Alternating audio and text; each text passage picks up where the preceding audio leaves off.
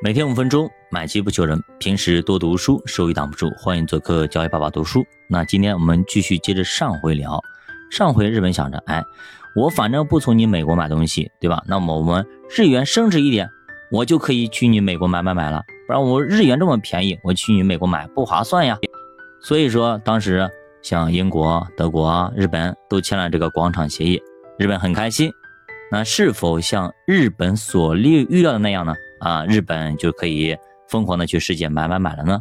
啊，确实啊，也如日本所预料那样一样啊，日元大幅确实升值了，日元对外投资也大幅的增加。三菱要去买美国的洛克菲勒中心，索尼呢要买下整家哥伦比亚电影公司，这些都是美国人的标志啊，全被日本给买去了。所以此时全世界都知道啊。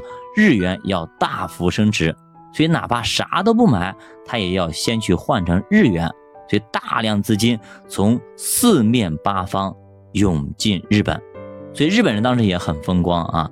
各大拍卖、高档的拍卖现场全是日本人的身影，各大豪华的奢侈品店里也全是日本人在买买买。所以是不是同样的配方、同样的味道呢？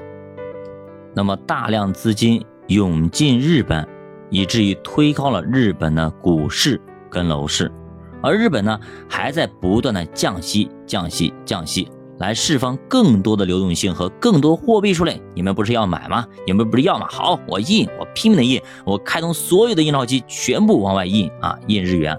所以呢，内外同时宽松，让资产价格直接完全失控。就地原地起飞啊！最高峰的时候，日本股市总市值直接占到全世界的一半。兄弟们啊，整个日本作为股市的财富值可以买下地球的一半。你可以想象吗？东京的房子卖了，能买下全美国啊！这么大的赚钱效应之下，资金全都拿去炒地、炒楼花、炒地皮啊！没有人再愿意搞什么半导体、什么芯片。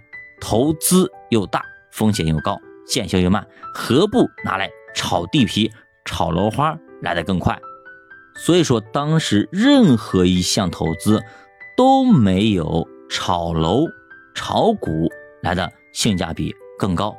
所以说，广场协议之后，日本半导体企业直接就砍掉了百分之四十的设备更新的投资，转而投向了股市。跟楼市，你想想看啊，一个月辛辛苦苦我搞企业，对吧？一个月可能够赚个一百万，但是我拿这些钱，我直接往股市、往楼市随便闭着眼买，哎，有可能直接就赚个一千万、两千万。你说你是辛辛苦苦干一年就赚那个一百万，还是说两个月哎去买个楼花炒个股，直接就赚个一千万、两千万呢？所以是傻子都知道如何去选。再比方说，比方你手里有一百万。对吧？你辛辛苦苦的，你去买银行，你或者投资上干嘛的，对吧？那么到年底有可能会赚个五十万，赚个一百万的，有可能还不赚钱，甚至赔钱。但是只要你去炒股，你的一百万一年以后可以变成五百万，变成一千万，你说你去干嘛？所以说不是有句老话叫什么？叫那个叫不作死，他就不会死啊。日本人当年可谓就是有一手的好牌，结果呢打的是稀巴烂啊。也就是说啊，他手里啊，跟打斗斗地主一样的，手里有俩王，大毛小毛，四个二啊，四个尖儿，四个 K，哎，结果呢，最后输了，你可以想象吗？你想象不到呀，对吧？那为啥都签了广场协议，那欧洲人就没事对吧？凭什么就你日本人有事呢？说白了就是啊，欧洲的人啊，他牌没那么好，他顶多有个顺子，嗨，他连毛连二都没有，连尖儿都没有，K 都没有。你想想看，所以呢，他们欧洲人比较低调，啊，没那么膨胀。我牌不好，我小心翼翼的打，不然呢，我底牌一露好了，我铁定输，对吧？那么这个时候日本人就就不一样了，他开始作了。嘿，我大毛小毛在我手里，四个王四个尖在我手里，四个 K 在我手里，我一手的王炸，我还能输吗？我不可能输。好作，哎呀，我作，我四个我拆着出，我大毛小毛我拆着出，哎，我出单我出对儿。我这样出，结果好了，最后把自己嘎死了。最后手里只剩一个毛，只剩一个大毛，我觉得很牛逼吧？但是呢，人家都是对儿，对三儿，对四儿，对五，对六，好了，出完了，人家赢了，尴尬吗？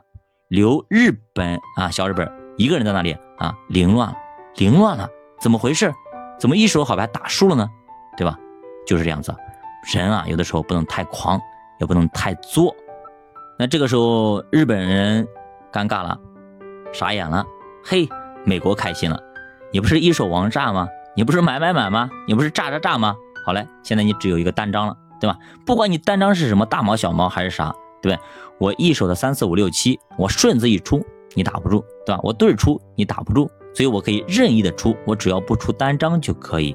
所以说，美国人开始学习日本了。我搞个半导体制造技术联盟啊，由最大的客户国防部直接出面，联合英特尔、德州仪器、摩托罗拉、IBM 等十四家美国半导体最强大的公司。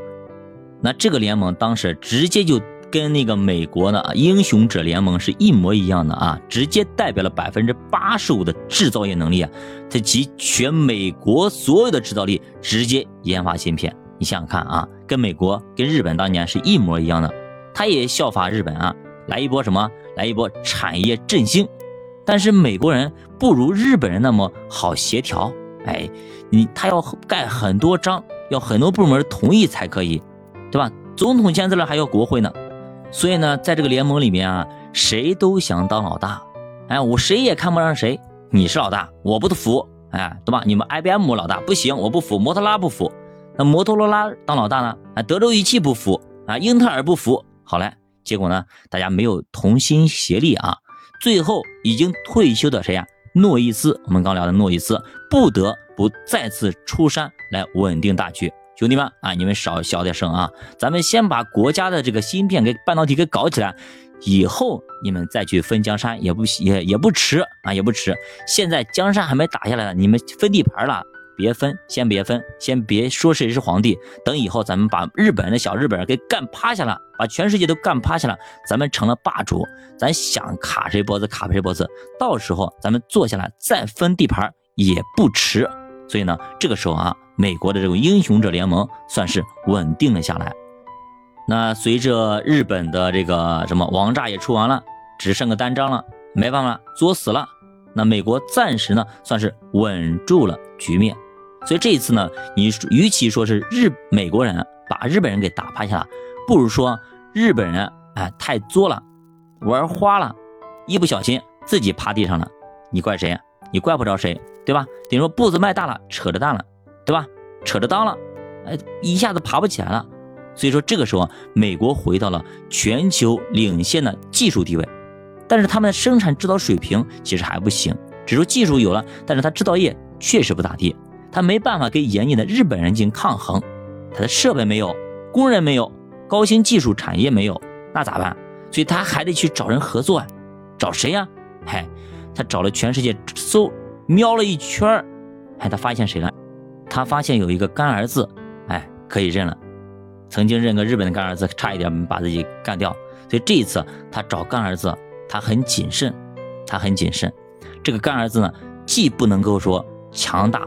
到超越自己也不能说太怂，他溜了一圈发现，哎呀，在某个小岛上，哎，这个玩意儿，他连自己的爸爸都不认啊，这个逆子啊，可以说逆子，离家出走了啊，不认自己的爹了，哎，这个儿子他找到了，哎，你跟我合作，哎，这个岛上有一个企业叫谁啊？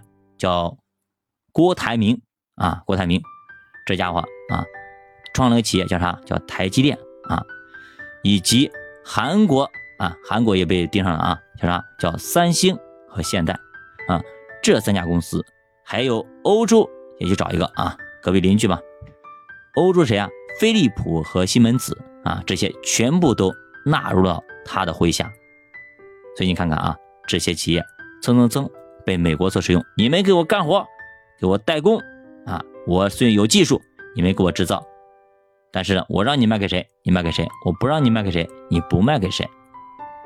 当时啊，这个台积电啊，一听到这么大的订单，笑也笑死了啊，嘴巴都咧咧开了啊，都咧到耳根了。那当年美国人呢，也是非常的卷啊。你说咱们中国人卷，他们那边也特别卷。比方说英特尔，对吧？也很牛逼啊。在诺伊斯之后啊，那格鲁夫成了公司的 CEO。他本人就是一头啊拼命的啊拼命三郎，叫所谓的拼命的驴啊，要求员工也有拼命的精神，给咱们呢当年的朱元璋一样的啊，我一天睡俩小时，你们下面的大臣也得给我一天睡俩小时，不能睡觉啊，不能睡觉，要拼命的干活，拼命的干活。他提出了百分之一百二十五的解决方案，也就是说，公司员工必须每天工作八小时之外，再额外再增加。没有报酬的两分钟，啥意思啊？也就是说，下班之后不许回家，给我加班两小时，而且没有加班工资。你想看，他娘的，这真的是啊，哎，脑子脑子被驴踢了啊！目的呢，就是战胜咄咄逼人的日本人。所以说，你看自己美国人他自己不加班，好了，让台积电加班，让三星加班啊，还规定早上八点十分以后到公司的人。必须去迟到处登记，自己也不例外，而且扣半天的工资。兄弟们啊，谁敢迟到？所以兄弟们，你们明白了吗？啊，像台湾的企业为什么那么规规矩矩的？为什么那么严格呢？